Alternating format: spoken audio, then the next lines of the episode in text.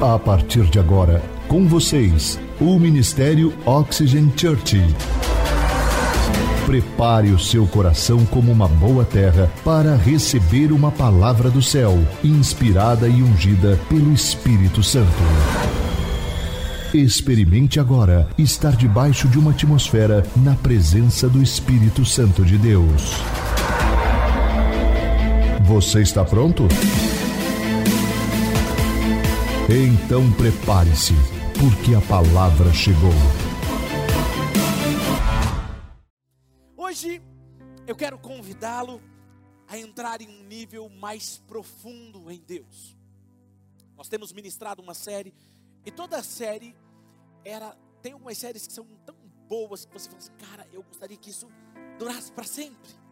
São muito boas, mensagens muito profundas mas essas séries de mensagens elas são como um start para que desperte algo em você, para que você busque mais sobre aquilo, sobre relacionamento, sobre vida de oração, sobre eh, sua vida com Deus, sobre viver uma vida sem ofensas, ou sobre mentalidade, seja lá o que for, é um despertar. E eu quero convidar você a, a, a entrar nesse rio. Sabe, se você me perguntasse, pastor, desde quando você se converteu? O que você diria que foi a chave para você viver algo incrível que você tem vivido com Deus, que não fez você desistir no meio da jornada, porque nós temos momentos difíceis na jornada? O que foi? Eu diria para você que não só o fato de conhecer o Espírito Santo, mas o fato de o Espírito Santo me encontrar todos os dias no meu lugar secreto, a sós com Ele. Isso me mudou e me transformou em uma nova pessoa. Isso me fez me manter firme. Eu quero que você entre em águas mais profundas, onde nós não temos mais controle. Existem níveis. Quando você está entrando em um rio, existe a água que bate nos seus tornozelos, no seu joelho, na sua cintura. Você tem um controle. Mas existe um nível na presença de Deus, que é quando as águas vão acima dos seus ombros. É quando não dá mais pé. É quando você tem que se soltar, flutuar, boiar e deixar o rio te levar. Você não sabe para onde você vai, você não sabe o que virá acontecer, mas você tem uma certeza: onde esse rio passar, vai trazer vida. E eu quero convidar você a isso, sabe? Feche os seus olhos um instante. E se você tiver coragem de entrar nesse nível mais profundo com Deus, fale isso para Ele agora. Fale, Senhor, eu quero não só te conhecer um dia, não só ter apenas uma experiência. Eu quero viver um relacionamento contigo, onde todos à minha volta podem, possam saber que tu estás comigo. Seja bem-vindo, Espírito Santo, nesse lugar. Este lugar é teu, a minha vida é sua queremos, Senhor, dar um só passo, se o Senhor não estiver conosco. Senhor, essas pessoas que estão online nesse momento, esses pastores, líderes que estão nos assistindo, que sejam ministrados pelo Senhor. Em nome de Jesus. Amém. Como eu disse para vocês, nós estamos na última ministração da série O Encontro. E eu quero falar hoje sobre os resultados de aceitar o convite, desenvolver um relacionamento com Deus, quais são os resultados, quais são as consequências quando você conhece a Deus e anda com Ele. Por isso, o título da mensagem de hoje é O Resultado. Diga comigo, o resultado. Eu quero ler um texto com vocês que está em 2 Samuel capítulo 6, versículo 10 e 11. Abra sua Bíblia, o aplicativo do seu celular na versão da Bíblia que você mais gosta. E em 2 Samuel capítulo 6, versículo 10 e 11. Que diz assim: Por isso, ele desistiu de levar a arca do Senhor à cidade de Davi. Em vez disso, levou-a para a casa de Obed-edom de Gade a arca do Senhor ficou na casa dele por três meses. Diga comigo, três meses. e o Senhor o abençoou e a toda a sua família. A passagem que lemos fala de um coração de um homem ungido a rei chamado Davi. Davi é conhecido na Bíblia como o homem segundo o coração de Deus. Não fala um homem perfeito, que ele teve seus pecados, ele teve seus erros. Mas a Bíblia diz que Davi era um homem segundo o coração de Deus. Davi, antes de ser rei, era um jovem pastor de ovelhas. A Bíblia diz que ele era conhecido também, os historiadores dizem que ele era conhecido como o adorador de Israel. Ele tinha uma harpa e ele costumava, talvez, cuidar dos seus rebanhos tocando uma harpa. E eu fico imaginando que quando Samuel foi ungir Davi, Deus já conhecia ele. E eu me pergunto que quando Samuel, não, vamos escolher esse, esse tem uma estatura melhor, esse parece que tem um instinto de guerreiro. Israel, ele precisa de um rei como este, que eram seus irmãos. E não, não era aquele, Deus diz, não, porque Deus conhece o coração. Diga comigo, Deus conhece o meu coração. Isso, Deus conhece o meu. Escuta só. E eu acho interessante que Deus rejeita aqueles homens que aparentemente aos olhos humanos era a pessoa perfeita para ocupar o cargo de rei. Mas ele escolhe uma pessoa. E eu fico imaginando quando é que Deus conheceu Davi. E eu na minha mente fértil, como eu disse, né, a novela mexicana, já comecei a imaginar ele apacentando as ovelhas e talvez dedilhando uma canção da Oxygen. Brincadeira, gente. Toca, puxa uma música que a igreja conhece. Talvez ao entardecer, e ele está lá dedilhando. Ele dedilhando. A Bíblia não diz, mas para mim, a presença de Deus, estou sentindo, descia sobre ele. Enquanto ele dedilhava e adorava, a presença de Deus estava sobre ele e conhecia ele quando ninguém o conhecia. E ele, quando assume o reinado, ele sabia a importância de, de, ter a presença de Deus no palácio, de ter a presença de Deus na nação. Ele sabia os resultados que teria se a nação tivesse Deus em primeiro lugar. Diga comigo, Deus em primeiro lugar. Anote isso, Deus em primeiro lugar. Ele sabia das consequências, ele sabia do resultado.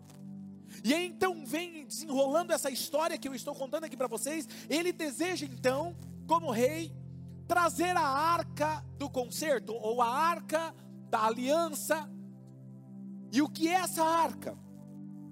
Era chamada a arca da sua presença. Era uma peça de madeira de acácia revestida de ouro. E representava que onde estava essa arca, estava a presença de Deus. Quando essa arca chegava em um lugar, todos sabiam: Deus está neste lugar. Essa arca que você está vendo, ela tinha uma tampa de propiciatório, chamada de propiciatório, onde ela ficava no tabernáculo, onde a presença de Deus se manifestava sobre essa arca. Ela representava onde ela estava, Deus estava. E a história diz que a arca vinha então do tabernáculo. Ninguém antes havia se interessado em trazer a arca até os dias de Davi. Porém, todos sabiam que a arca representava Deus no meio do povo, representava a presença maravilhosa de Deus ali com eles. Lembra que eu contei uma história que eu queria saber o que era avivamento? E Deus disse para mim eu falei, Deus, eu, já li muito sobre avivamento, eu já ouvi pregadores falando sobre avivamento, mas eu quero ouvir do Senhor o que é avivamento. E eu conto mais profundamente isso no livro, a minha experiência que eu tive com ele nesse dia, mas ele me disse: é a minha presença no meio do meu povo. Isso é avivamento. Quando Deus está em um lugar, quando Deus está na sua empresa, quando Deus está na sua casa, no seu casamento, Deus está com você. Então, onde estava aquela peça de ouro trabalhada, era um sinal de que o próprio Deus estava ali. Havia um respeito, havia uma honra, havia uma reverência onde ela estava. Ela era tão conhecida que diz os historiadores que quando eles estavam em batalha, o povo de Israel, os guerreiros de Israel contra qualquer outra povo, contra qualquer outro povo, o que acontecia era que quando eles sabiam que a arca havia chegado com eles, eles diziam, os historiadores dizem que eles falavam: "E fé está com eles contra nós". E diz a história que eles ouviam os passos de Yahvé sobre a copa das árvores. Quando eles estavam, os inimigos estremeciam de medo. E o que aconteceu foi que quando Davi se tornou rei, ele sabia da importância da presença de Deus em seu reinado, em seu palácio e quais eram os resultados de Deus ser o primeiro em tudo. Por isso, a história diz, e os textos anteriores, você vai ver Davi reunindo os anciãos e 30 mil soldados, 30 mil guerreiros, e nessa reunião deles, ele diz: Eu tenho um forte desejo de trazer a arca do Senhor para o centro do palácio, para o centro dessa nação. Se Deus estiver conosco, mais nada importa. Eu quero que ele habite no meio do seu povo, eu quero que ele fique no meio da casa do palácio. E todos aprovaram aquela decisão de Davi, porque eles sabiam pelas histórias quais eram os resultados quando a arca estava no seu devido lugar.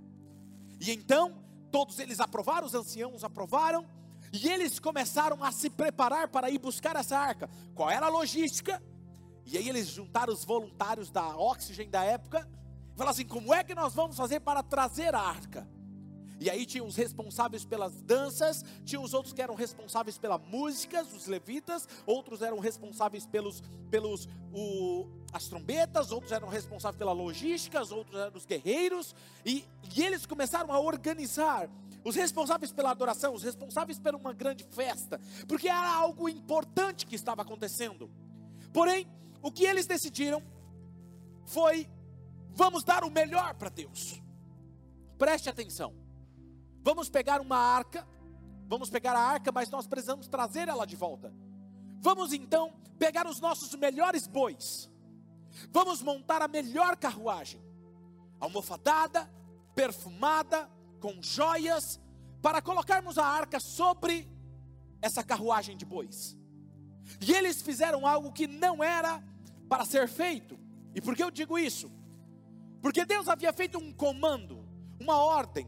A ordem era: ninguém carregue essa arca que não seja os levitas e que não seja sobre os ombros dos levitas.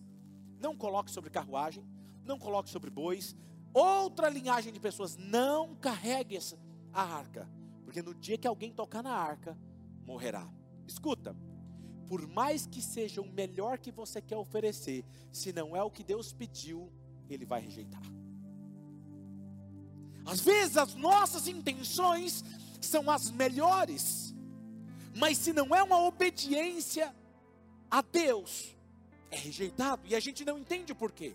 Agora preste atenção: quem eram os levitas? Os levitas, eles eram os auxiliares dos sacerdotes, os responsáveis pela adoração. Representava algo quando a arca estava sobre o ombro deles, e somente eles poderiam carregar, eram como se fossem voluntários do, do templo, voluntários do tabernáculo. Eles eram responsáveis pela adoração, representando algo que aquele que carrega a presença de Deus deve ser um adorador por estilo de vida e aquele que ama servir. Ele ama servir. E aqui eu quero abrir um parênteses, aqui eu quero uh, fazer um lembrete sobre isso. Existem coisas no coração daqueles que servem que atrai o coração de Deus. E eu acredito que uma das coisas que chama a atenção de Deus no coração de um voluntário é a obediência e o olhar voltado a servir pessoas, porque é parecido com a natureza de Deus. É impossível alguém que ama a presença de Deus, que honra a Deus, e ele não ama servir pessoas. Impossível. Pode prestar atenção, quando você esfria o seu relacionamento com Deus, a primeira coisa que alguém deixa de fazer é servir pessoas.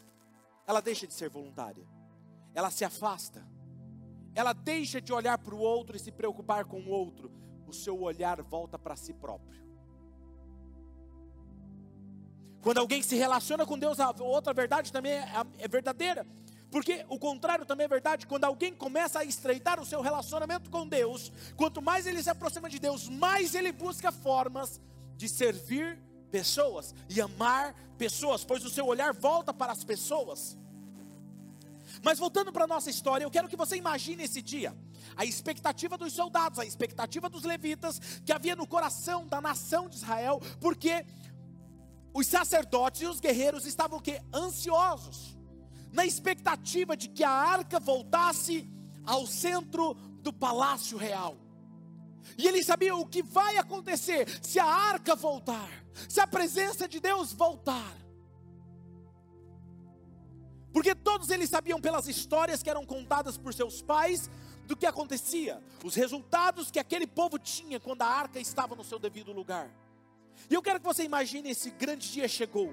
Talvez o dia ainda estava começando a amanhecer, o sol estava começando a sair com seus raios brilhando pelo caminho, e que eles percorriam para chegar até o local onde estava a arca. E eu quero que você imagine essa cena, porque aqueles soldados em filas, os levitas, e um empolgado e um comentava com o outro: Nossa, imagina como vai ser.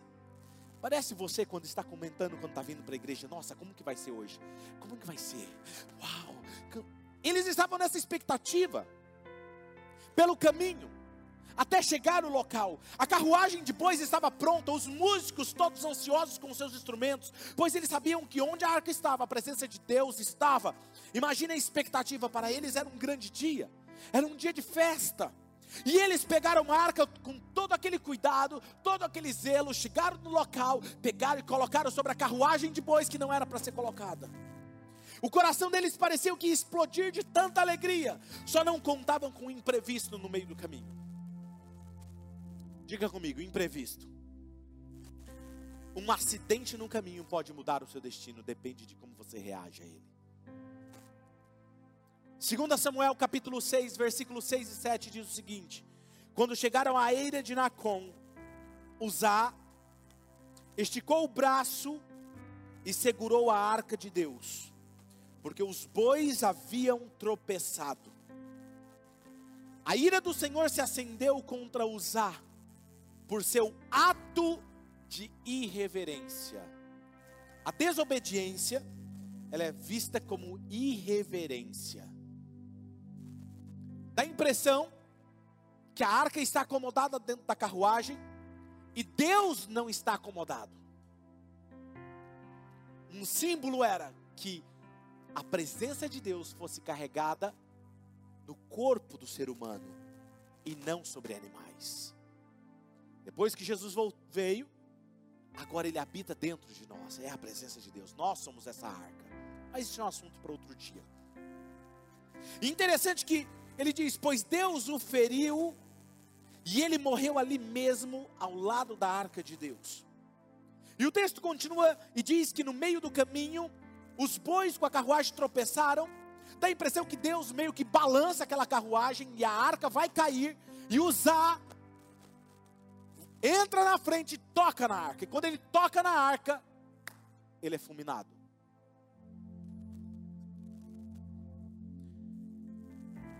A arca iria cair, Uzá era da família que havia ficado a arca por 20 anos. Ele fazia parte da família que a arca esteve com a sua família durante 20 anos. Ele sabia que não poderia tocar. Deus se irou e feriu ele ele caiu morto. Agora veja, ele era filho de sacerdote. E mesmo assim ele teve um ato de irreverência. Quando você está acostumado demais com a presença de Deus, você corre o risco de ser irreverente com Deus. Está tão acostumado, porque eu sei fazer, eu sei tocar, eu sei servir. Outro dia eu estava vendo uma das nossas líderes fazendo um devocional e disse: às vezes nós entramos no automático e nós começamos a servir porque nós sabemos fazer. Nós sabemos como prestar um culto, nós sabemos como cantar uma música, mesmo desafinado, mas nós sabemos. Nós sabemos, os pastores que estão me assistindo, nós sabemos pregar um bom sermão, nós temos técnica para elaborar um bom sermão. Mas a pergunta é: o que nós estamos fazendo é uma adoração ou um ato de irreverência? E esse texto sempre me intrigou. E um dia eu estava no meu lugar sozinho com Deus e eu disse: Deus, me explica isso. Por que que Uzá tocou? Foi um ato de reverência. Ele estava com a arca durante 20 anos na sua casa, na sua família, perdão. E aí olha o que acontece. Deus me disse: leia, pesquise o nome de Uzá. Vai eu pegar o hebraico e procurar o nome de Uzá. E o nome de Uzá significa força.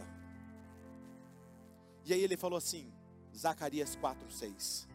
Não é por força, nem por violência, mas pelo meu espírito, diz o Senhor dos exércitos. E aí foi quando ele me disse: todas as vezes que você manipular a minha presença com a força do seu braço, vai gerar morte. Enquanto você não entender que é o meu espírito que gera vida, e não é a força do seu braço, você vai sofrer. Muitos de vocês que estão me assistindo ou me ouvindo hoje estão cansados dos mesmos resultados, estão sentindo-se frustrados, sem esperança, talvez seja porque você está fazendo na força do seu braço. Deus não tem o primeiro lugar na sua vida, Deus não tem o primeiro lugar em sua empresa, Deus não tem o primeiro lugar nos seus relacionamentos, Deus não tem o primeiro lugar na sua agenda e você continua insistindo em fazer as coisas do seu jeito, vai continuar tendo os resultados do seu jeito. E fazer as coisas na força do braço gera morte. Quantos de vocês já não fizeram coisas e estão cansados? E Deus hoje está olhando para você e dizendo: Ei, você está cansado desses resultados? Que tal deixar eu assumir e fazer as coisas do meu jeito? E Deus está falando para você: enquanto eu não for o primeiro na sua vida, não tem como eu gerar vida. Então, nós chegamos aí no texto que nós lemos no início, Davi. Quando isso acontece, Davi tem temor. E ele fala assim: tem alguma coisa errada. Para, tem alguma coisa errada. O que, que nós vamos fazer, Davi? Morreu alguém. E ele fala assim: envia para a casa do sacerdote mais próximo que tem aí da terra e envia para a casa de Obed-Edom. Havia algo de errado e eles precisavam descobrir o que estava acontecendo. Segundo Samuel capítulo 6, versículo 10 e 11 diz assim: Por isso, ele desistiu de levar a arca do Senhor para a cidade de Davi. Em vez disso, levou para a casa de Obed-Edom de Gate. A arca do Senhor ficou na casa dele por três meses e o Senhor o abençoou e toda a sua família. Enquanto a arca ficou na casa de Obed-Edom durante um período de três meses, tudo à sua volta prosperou. Tudo à sua volta teve a bênção de Deus, e essa notícia chegou até Davi. Correu essa notícia. Deus fez prosperar a casa de Obed-Edom por causa da arca de Deus. Mas a pergunta era: quem era Obed-Edom? Obed-Edom era um dos sacerdotes da linhagem levítica. Lembra? Levítica, porque só os levitas poderiam tocar na arca. Mas observe que ninguém até o momento tinha ouvido falar desse homem. Esse homem era alguém sem história. Não era alguém influente nas redes sociais. Não tinha um Instagram famoso. Não tinha um Facebook famoso. Ele não fazia lives todos os dias. Ele não era conhecido. Ele era apenas alguém comum. Diga comigo, alguém comum. E, e este homem teve a oportunidade de mudar a sua história E ele não desperdiçou. Ele sabia como era ter a presença de Deus em sua casa e o que ele deveria fazer. Agora eu quero que você imagine comigo uma casa com oito filhos. Ele era um empolgado. Ele tinha oito filhos. É. A gente não consegue imaginar isso, mas é. Ele era um homem já abençoado. Eu quero que você imagine uma casa com talvez oito quartos. Um para cada filho. Mas tinha um quarto que ele falou assim: deixa aqui para se colocar a arca nesse quarto. Eu quero que você imagine isso comigo. Ali naquele quarto estava a arca da presença de Deus, coberta com ouro, onde a luz da glória de Deus desceu diversas vezes sobre aquela tampa daquele propiciatório. E Obed-Edom sabia o que fazer quando ele encontrou com aquela presença que ninguém sabia explicar o que estava acontecendo. Obed-Edom Talvez todos os dias, bem cedo, como ele era um levita, ele sabia qual era a função do levita, ele sabia que era cuidar, servir e adorar. Diga comigo: cuidar, servir e adorar. E eu fico imaginando, a minha mente fértil, mexicana, ele vai de manhã antes de sair para o trabalho, e ele pega talvez um tecido, um dos melhores tecidos que ele tinha na sua casa, e ele começa a limpar o propiciatório. E limpar com carinho, com respeito e adoração. E enquanto ele limpava, talvez adorando a Deus com uma música, talvez sentava numa poltrona do lado com uma xícara de café, e enquanto tomava, adorava e falava com Deus. Depois ele saía para o seu trabalho. Talvez ainda estava escuro enquanto ele ficava ali, começava a adorar a Deus, talvez com aquela canção de 100 bilhões. Consegue? 100 bilhões você conhece? Eu quero que você imagine essa cena. Escuro. E ele na arca. E ele limpava e começava a adorar.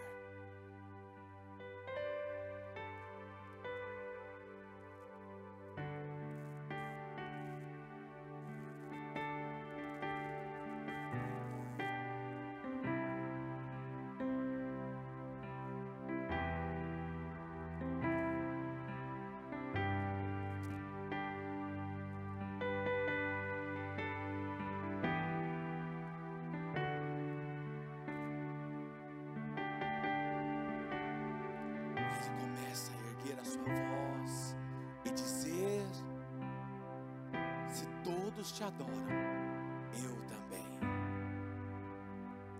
Se ele, se as pedras te obedecem, eu também. Se as estrelas te adoram, eu também. Enquanto ele adorava, Deus começou a chamar a atenção de Deus. E Deus começa então a fluir sobre aquele lugar. Fluir sobre aquele e aí ele sai para o seu trabalho. E ele vai trabalhar na lavoura. Depois ele saía para o campo para trabalhar a sua safra, a sua roça, as suas plantações. Nunca frutificaram como naquele período. Tudo que aquela família colocasse as mãos, prosperava. O que estava acontecendo com o Bededão era tão impressionante que a notícia correu de um vizinho para o outro. O que está acontecendo? O que está acontecendo? A notícia correu tão rápido que correu até o caminho até chegar à casa e o palácio de Davi. E disseram a alguém: Davi, você precisa saber. Lembra a arca que ficou da casa de Obed-edom? Tudo que ele toca vira ouro. É o cara que está mais rico na sua região. E Davi sabia do resultado. Você consegue imaginar o que é ter a presença de Deus ali na sua casa, na sua empresa? No seu relacionamento, a atmosfera daquele lugar nunca mais foi a mesma. E eu imagino aqui Obed-Edom dizendo para sua esposa: Amor, o que, que aconteceu? Tudo mudou em nossa casa. O ar está diferente aqui em casa, parece mais denso, parece rarefeito. Algo está acontecendo aqui. É como se algo se apegasse à nossa casa eu não sei explicar o que está acontecendo. E aí ele passava uma semana, E ele voltava empolgado e ele voltava mais cedo para casa, porque ele precisava contar o que estava acontecendo nas plantações dele. E ele voltava correndo, assustado, pois a plantação estava muito maior do que de costume. E eu imagino ele correndo com a sua esposa e os seus pulmões apertados. E quando ele chega para contar a notícia, ele é surpreendido pelo semblante da esposa que o recebe e fala: Calma, calma, deixa eu te contar primeiro. Hoje eu que conto. E ele fala: O que está acontecendo? E ela começa a falar: Nossos filhos disseram que tudo que eles plantam se multiplicam e cresce muito rápido, os negócios da família estão indo muito bem. Os vizinhos do campo queriam saber qual era o adubo que ele estava usando. Ah, qual é o adubo que você. O que, que você está fazendo para você vender tanto? O que, que você está fazendo? Por que, que a terra se tornou tão fértil? Tudo isso começou a ir bem em sua casa, em seu campo, seus animais, tudo prosperava. Provavelmente a sua esposa lhe pergunta: amor, o que está acontecendo? O que, que mudou? E talvez ele, com um olho brilhando, cheio de lágrimas, ele pega na mão de sua esposa, entra dentro de casa, vai até aquele quarto e fala assim, de joelhos: é por causa dele. No dia que ele entrou em casa, eu tenho todas as manhãs me encontrado com ele nesse lugar. Eu tenho adorado, eu tenho servido, eu tenho limpado e ido trabalhar. Mas eu achava que ele estava só em casa. Mas eu descobri que quando eu saio de casa, ele vai comigo. Ele vai comigo. Aquela presença inundava as suas plantações, inundava os seus gados, inundava as suas plantações e tudo que eles tocavam prosperavam. Como não percebemos isso antes, amor? Que estava tudo diferente. Ele percebeu que havia algo diferente. E o que me chama a atenção nessa história é exatamente o que a presença de Deus é capaz de fazer na vida de alguém que se encontra com Ele diariamente. Porque nós olhamos aqui redundantemente, que passamos os olhos por cima e descobrimos: ah, Deus abençoou ele. Deus prosperou, Deus fez bênçãos na vida dele, ok. Obededon, um simples homem desconhecido, recebeu a presença de Deus na sua casa e o seu destino foi alterado. Aquele homem toma uma decisão, porque o rei Davi, quando fica sabendo disso, o texto diz que Davi manda a carruagem e agora buscar, mas ele diz: agora os levitas tragam no ombro. E quando Davi chega na sua casa, fala: Olha, Obededon, nós queremos te agradecer Obrigado porque você cuidou da arca, da presença de Deus durante esse tempo. Mas nós vamos levar ela agora, porque nós não queremos só você seja abençoado, nós queremos que toda a nação de Israel seja abençoada. O que aconteceu comigo é que Deus me abençoou. E quando eu venho aqui e ensino vocês, eu não quero que só eu seja abençoado, eu quero que toda a família da Oxygen seja abençoada. Davi fala assim: obrigado e aí o que me chama a atenção agora é nessa história aqui. Porque Davi pega e manda trazer a arca. E aí ele faz um pedido ao rei: Não, por favor, rei, me permita acompanhar a arca. Eu não quero ficar aqui. Me permita acompanhar a arca. Escute. 1 Crônicas, capítulo 15, versículo 16 ao 18 diz: Davi também ordenou aos líderes dos levitas que encarregassem os músicos que haviam entre eles de cantar músicas alegres acompanhados por instrumentos musicais, liras, harpas, símbolos sonoros. Assim os levitas escolheram Emã, filho de Joel, e Asaf, um parente dele. Dentre os meraritas, seus parentes escolheram Etã, filhos de Cuxaías, e com ele seus parentes que estavam no segundo escalão: Zacarias, Jaziel, Semirarom, Semiramote, Jeiel, Uni, Eliabe, Benaia, Manasseias, Matitias, Elif, Elif, Elifeleu, quem está grávida aí, filha, vai aproveita e já recebe o nome de Jesus, isso aí. Miquneias, e quem mais? Obed-edom, os porteiros. Não, não, Davi, deixa eu ser pelo menos o porteiro. Deixa o porteiro. Ele toma uma decisão está observando aqui, ele tornou um, um, um, porteiro do santuário do Senhor, porque ele amava tanto a presença de Deus, que ele queria ficar perto da arca. Ele queria nem que fosse pelo menos um abrir e fechar da porta, ele olhar e ver, ela está ali. Ele sabia que havia algo de especial. E continua a história, porque lá em 1 Crônicas, capítulo 15, versículo 19 ao 21, vai dizer: são enumerados e contados agora os músicos que tocavam em volta da arca. Não, os porteiros não entravam, mas os músicos entravam. E diz, olha o que diz isso. Obed-edom estava entre eles. Provavelmente ele pede para Davi: Davi, me ensina a tocar harpa. É como se eu chegasse e falasse assim: Gabriel, eu quero ficar ali perto da presença de Deus. E só entra lá quem toca. Você me ensina a tocar teclado?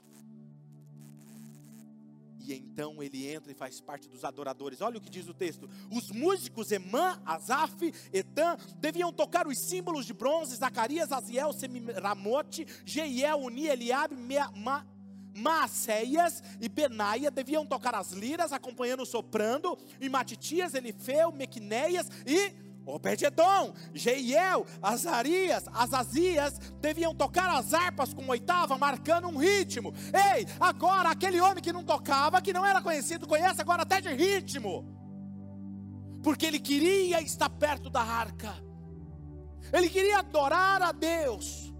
E agora no versículo 24 do capítulo 15, os sacerdotes Sebanaías, Josafá, Natanael, Amazias, Zacarias, Benai e Eliezer deviam tocar as cornetas diante da arca de Deus. Obed-edom e Jeias também deviam ser porteiro e vigiar a arca. Ele se torna guardião da arca. Agora ele protege a presença de Deus. Está percebendo a, a progressão? Ele foi promovido e ele começou a ser promovido. Edom agora é visto agora como alguém que guarda a arca. E aí você vai ver nos próximos textos novamente, versículo 37 e 38, ele aparece novamente. Davi deixou Asaf e seus parentes diante da arca de, da aliança do Senhor, para ali ministrarem regularmente. Diga comigo, regularmente. Ou seja, constantemente. Havia uma escala e ele estava constantemente. De acordo com as prescrições para cada dia. Também deixou quem? Obed-Edom e seus 68 parentes para ministrarem com ele. Agora ele tem uma equipe de 68 pessoas para liderar. Ele se tornou líder da adoração. E aí continua a história. Agora, aquele incansável adorador que era liderado por Asaf, agora ele deixa de ser somente um ministro liderado para ser um líder. E aí o versículo 24 me chama a atenção do capítulo 25 de 2 Crônicas. Ele se apoderou de todo o ouro e de toda a prata e de todos os utensílios encontrados no templo de Deus, que havia estado sob a guarda de quem? De Obed-edom. Escuta isso. E ainda dos tesouros do palácio real. Ou seja, ele se torna alguém de confiança do rei. Ele era tão confiante, tinha tanta confiança do rei, que ele se torna agora o guarda dos tesouros do templo e do palácio.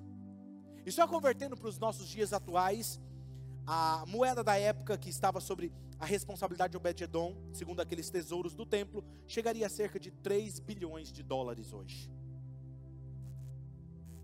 O preço de um adorador, da confiança, da integridade de um homem que ama Deus, vale mais do que o ouro e a prata. 1 Crônicas 26 e 1, a parte A, diz algo interessante sobre ele também. Esta é a relação dos grupos dos porteiros. Versículo 4 e 5. Foram estes os filhos de Obed-edom. Os filhos deles se tornaram agora porteiros no templo. Semaías, Josabade, Joá, Zacar, Natanael, Amiel, Isacar e Peuletai, o oitavo.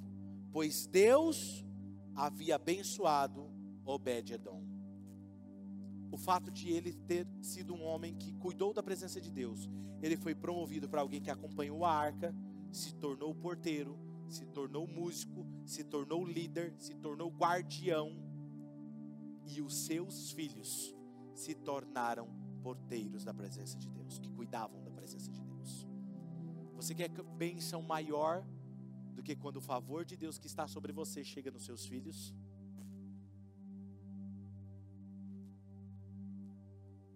Seus descendentes e netos se tornaram homens corajosos, a Bíblia diz, capazes, valentes, hábeis, notáveis em suas funções. E é isso que eu quero dizer para vocês. Se vocês aceitarem o convite, se relacionarem com Deus diariamente, vocês não só serão abençoados em todas as áreas da vida de vocês, mas os filhos e os netos de vocês serão hábeis, fortes, saudáveis e homens e mulheres que terão o favor de Deus. Amém? Alguém que descobriu uma forma de reescrever a sua história. Um homem que descobriu uma forma de atrair a eternidade até a sua casa, simplesmente porque Deus estava ali. Em uma tarde, meados de novembro de 2019, sentado na minha sala de estudos, estava preparando, orando porque eu precisava preparar o sermão para pregar à noite meu coração estava angustiado. Era o meu primeiro ano de ministério. Estava frustrado, cansado. Eu não conseguia mais as coisas, fazer as coisas do ministério com alegria. Não havia mais entusiasmo. Algo estava me angustiando e eu não podia.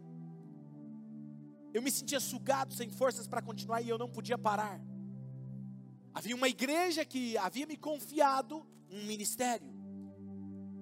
E essa pergunta flutuava na minha cabeça naquele momento, naquela tarde.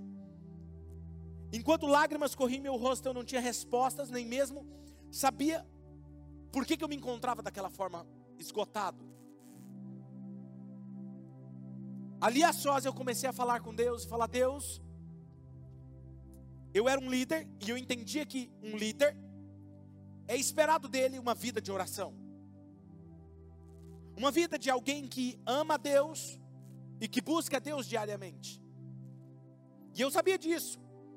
Mas, porém, a minha vida foi tomada por atividades da igreja, ativismo, e eu não conseguia mais orar, eu estava cansado. Eu levantava muito cedo e dormia muito tarde. E quando eu ia orar, alguém que já orou, seja sincero, confessa, já foi orar à noite cansado e você dá aquelas pescadas feias Levanta a mão em nome de Jesus e isso, confessa, filho. Melhor confessar. Jesus sabe, né? Eu, eu estava vivendo assim. Mas para mim estava tudo bem. Porque eu imaginava que todo seguidor de Jesus sabe que deve se relacionar com Deus todos os dias. Amamos a Jesus. Mas nós deixamos de nos levar por aquilo que é prioridade. Mas escuta o que eu vou te falar agora. Nem sempre o que é prioridade para nós é realmente o que importa. Na minha agenda, a prioridade era fazer a obra de Deus, era visitar, era atender, mas como que era que eu estaria exausto fisicamente e espiritualmente? Eu tinha duas opções. A primeira, naquela tarde, era levar o meu ministério daquele jeito, com um tanque vazio, fazer as coisas por fazer, fazendo as coisas por, por ser um emprego e não por amor. E se eu fizesse isso, eu perderia a paixão e o brilho nos olhos. Eu não estava deixando de orar para fazer coisas inúteis. Eu não estava deixando de orar para estudar. Eu não estava deixando de orar simplesmente porque eu não queria, estava sendo simplesmente. Não, eu estava deixando de orar para fazer a obra de Deus.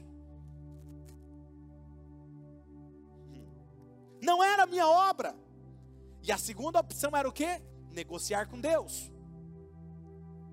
Afinal de contas, a obra não é minha, é dele. Ele deveria me dar suporte, entender que eu precisava atender as pessoas, eu precisava evangelizar, eu precisava cuidar, eu precisava visitar, eu precisava fazer cultos mais atrativos, eu precisava elaborar bons, bons sermões que chamavam a atenção das pessoas.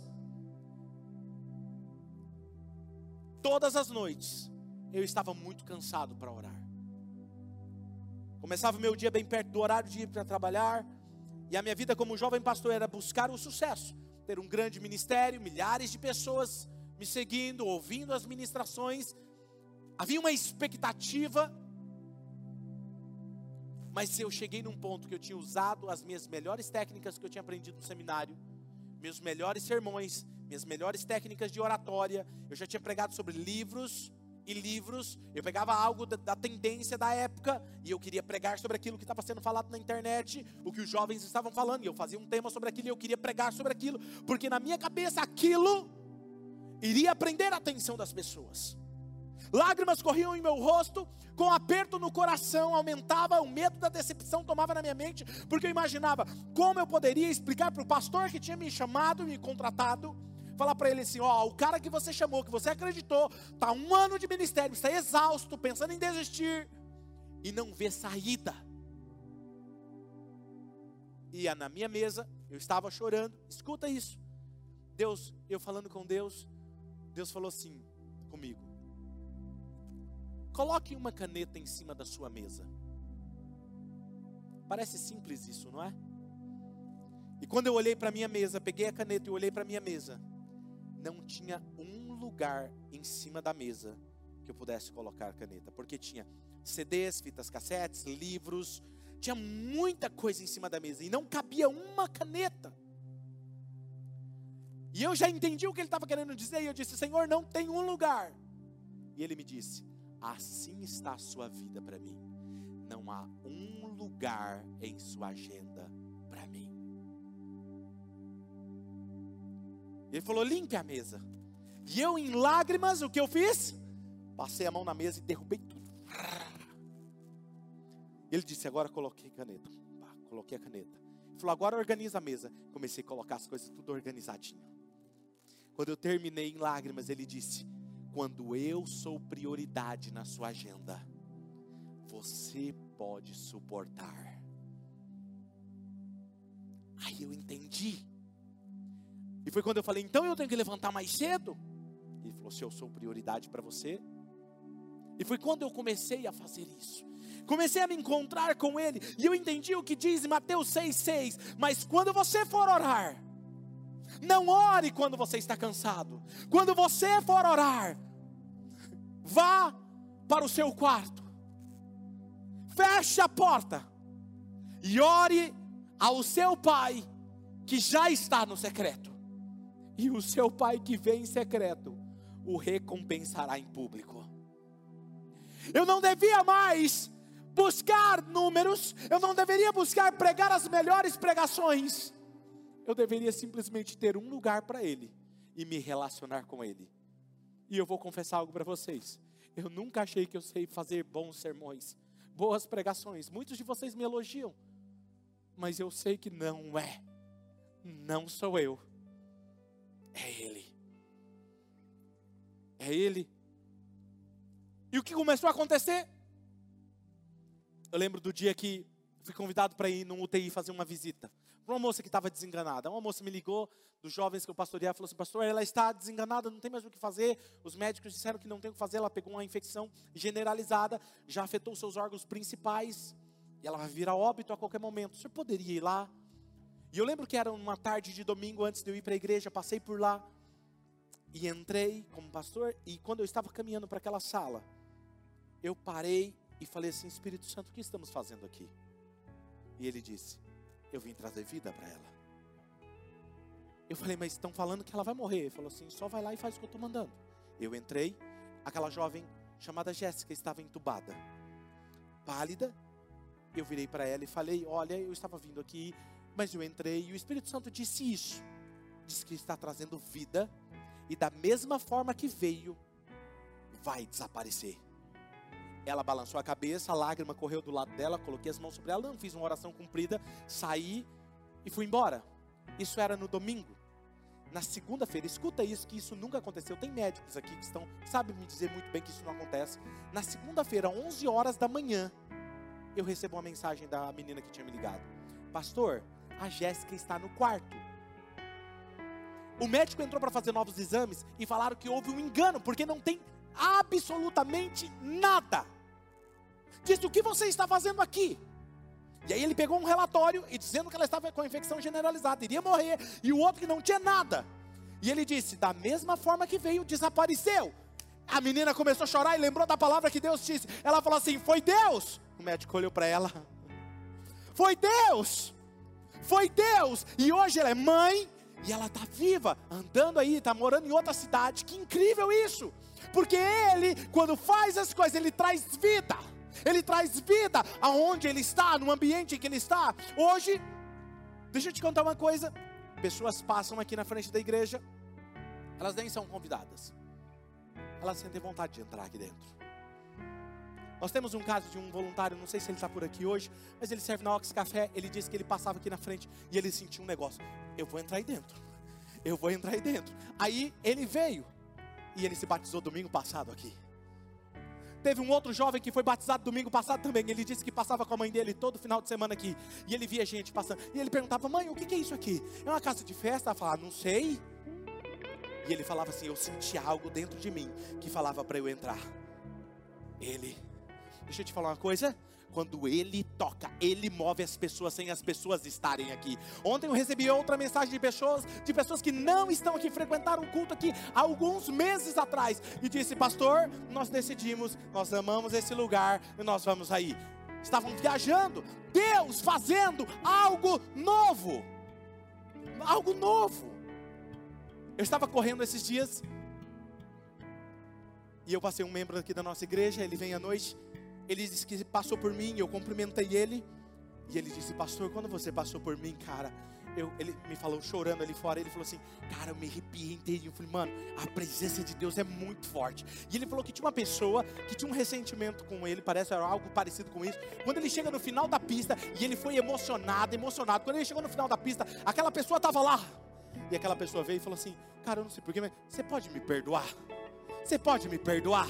A presença de Deus vai com as pessoas. Eu estava ontem no bosque, e aí eu entrei, tinha uma pessoa no bosque que quando me olhou e falou assim: aquele é o pastor Claudinei. O esposo falou: não, não é o pastor Claudinei. Ela falou: é assim. E eles chegaram perto da gente. Eles falavam assim pra gente: pastor, olha o que é isso. O que é isso?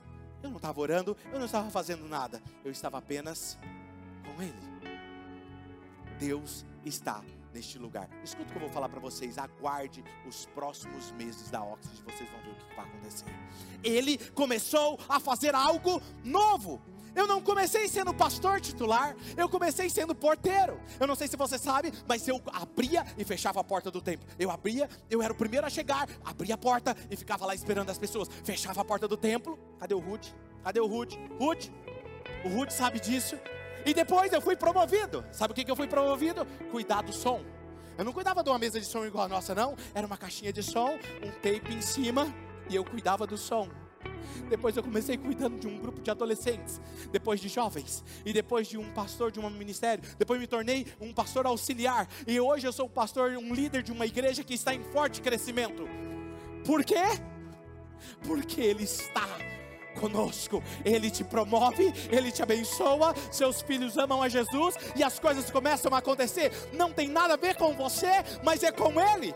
Se você aceita o convite, você desenvolve um relacionamento com ele. Ele prospera o seu caminho, os seus relacionamentos, a sua empresa. Qual é o lugar que ele ocupa na sua vida? Eu te pergunto para encerrarmos: qual tem sido o resultado do seu ministério? Qual tem sido o resultado dos seus relacionamentos? Qual tem sido o resultado na sua empresa? Onde você coloca as mãos, quais têm sido os resultados? Se você espera resultados sobrenaturais, está na hora de você colocar Deus em primeiro lugar em todas as áreas da sua vida, porque enquanto Ele não for o primeiro, não haverá o favor dEle. Quem Ele é em sua vida? Qual lugar que Ele ocupa na sua agenda? Hoje eu sei que os resultados não são por minhas habilidades, porque eu era um garoto tímido, venho de uma família simples, não era carismático. E o que aconteceu? Foi que eu descobri o verdadeiro tesouro, o verdadeiro tesouro da antiguidade. Os profetas descobriram, que os reis descobriram, que Jesus tinha, que os apóstolos descobriram que os heróis da fé descobriram. Se você valoriza. E por isso que o lema do nosso ministério é Zacarias 4:6. Nunca por força. Porque por força vai morrer. Mas pelo meu espírito diz o Senhor dos exércitos. Jeremias 29 versículo 12 e 13 diz assim: Então vocês clamarão a mim, virão orar a mim, e eu os ouvirei vocês me procurarão e me acharão quando me procurarem de todo coração. E Jó, capítulo 22, versículo 21 ao 30 diz assim: Sujeitem-se a Deus, fiquem em paz com Ele, e a prosperidade virá a você. Aceite a instrução que vem da sua boca e ponha no coração as suas palavras. E se você voltar-se para o Todo-Poderoso, voltará ao seu lugar. Se afastar da sua tenda a injustiça, lançar ao pó suas pepitas e o seu ouro puro de Ofir, as rochas dos vales, o Todo-Poderoso será o seu ouro, será para você prata seleta. É certo que você achará prazer no Todo-Poderoso e erguerá o rosto para Deus, e a Ele orará, e Ele o ouvirá, e você cumprirá os seus votos. O que você decidir se fará, a luz brilhará em seu caminho. Quando os homens forem humilhados, e você disser: Levanta-os, Ele os salvará o abatido, livrará até aquele que não é inocente, que será liberto graças à pureza que há em você e nas suas mãos. Essa é a promessa de Deus para aqueles que amam a Ele e andam com Ele. Feche os seus olhos.